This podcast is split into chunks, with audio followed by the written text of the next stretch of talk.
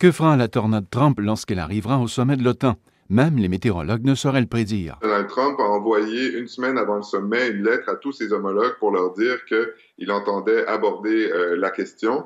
Donc, c'est un facteur de tension qui s'ajoute évidemment à, aux angoisses euh, normales qu'implique une rencontre avec Donald Trump pour euh, les dirigeants. Frédéric Méran est le directeur du Centre d'études et de recherche internationale à l'Université d'Ottawa. Il y a beaucoup d'États, notamment les pays d'Europe de l'Est, la Pologne, les pays baltes, qui s'inquiète du soutien réel des États-Unis à l'Alliance atlantique.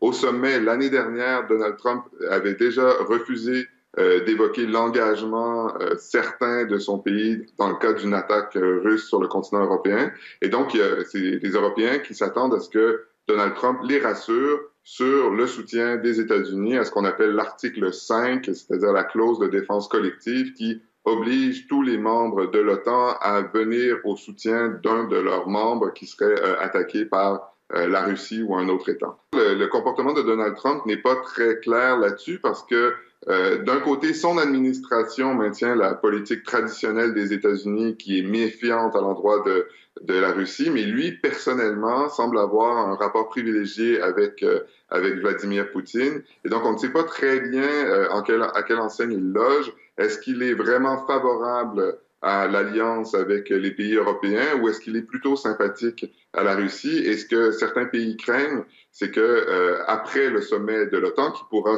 bien se passer ou mal se passer, on ne le sait pas encore, euh, Donald Trump aille faire des deals avec euh, Vladimir Poutine à Helsinki, en Finlande, par exemple sur le dos des Ukrainiens ou sur le dos des Européens de l'Est. Donald Trump réclame des pays membres de l'OTAN qu'ils fassent grimper leurs dépenses militaires à 2 de leur PIB. Or, dans son dernier rapport annuel, l'OTAN rappelait que le Canada se classe dans le peloton de queue parmi les pays membres avec un budget de la défense équivalent à 1,02% de son PIB. Ça fait dix ans que nos hommes et femmes en uniforme ont besoin d'investissement à la place de paroles vides de l'ancien gouvernement. C'est pour ça que nous sommes en train de regarder euh, exactement ce dont euh, les hommes et femmes des forces armées ont besoin. Après des mois de consultation, le gouvernement Trudeau avait annoncé l'an dernier sa nouvelle politique de défense, une stratégie qui passera lentement mais sûrement, notamment par des investissements plus importants, mais étalés sur plusieurs années. Jamais on n'atteindra la cible des 2 du PIB. La problématique, c'est que oui, lorsqu'on regarde le, document de la politique de défense qui est, amené par le gouvernement libéral, on peut voir un document qui, dans l'ensemble, est très ambitieux. On peut le voir de façon positive au premier coup d'œil. Par contre, lorsqu'on creuse un peu, qu'on va plus loin, on voit qu'il y a des choses qui ne fonctionnent pas. Pierre Paulus, né à Granby au Québec, est un ancien militaire actif au sein des Forces armées canadiennes jusqu'en 2009. Il est aussi le porte-parole du Parti conservateur du Canada sur les questions de défense. Euh, par exemple, premièrement, juste la gestion des forces canadiennes depuis les 18 derniers mois, c'est un fiasco. Le ministre de la Défense et euh, Justin Trudeau l'ont complètement échappé. Regardez juste les coupures, premièrement. Le premier budget du gouvernement libéral, 3 milliards de coupures euh, en défense. Le dernier budget au mois de mars, 8 milliards.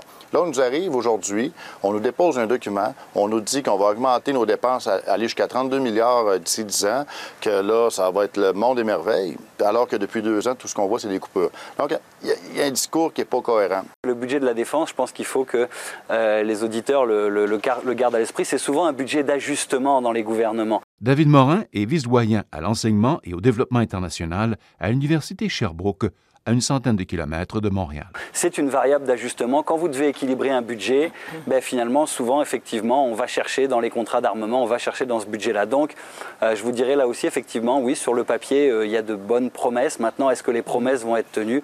Il va falloir attendre un peu avant de le savoir. Euh, on se rappellera que M. Trudeau a quand même fait campagne électorale sur le réengagement du Canada dans les missions de paix de l'ONU, que les attentes ont été extrêmement élevées, qu'il y a eu beaucoup de consultations. Le ministre de la Défense a voyagé en Afrique pour essayer de voir. Et, et je rappelle que l'Afrique, on parle beaucoup de lutte au terrorisme, mais l'Afrique est quand même le continent qui est le plus impacté par des conflits armés au moment où on se parle.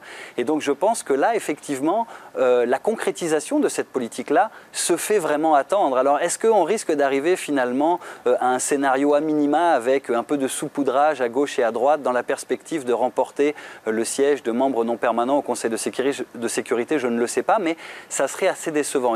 Thomas Junot est professeur adjoint à l'École supérieure d'affaires publiques et internationales à l'Université d'Ottawa. en raison des pressions de l'administration Trump, il y a peut-être un peu plus de pression pour augmenter le budget de la défense, mais il ne faut pas oublier que le président Obama euh, insistait là-dessus aussi, le président Bush avant ça aussi, le président Clinton, le président Reagan et ainsi de suite. C'est pas nouveau comme débat et ça va certainement pas arrêter. Un reportage de Radio-Canada International.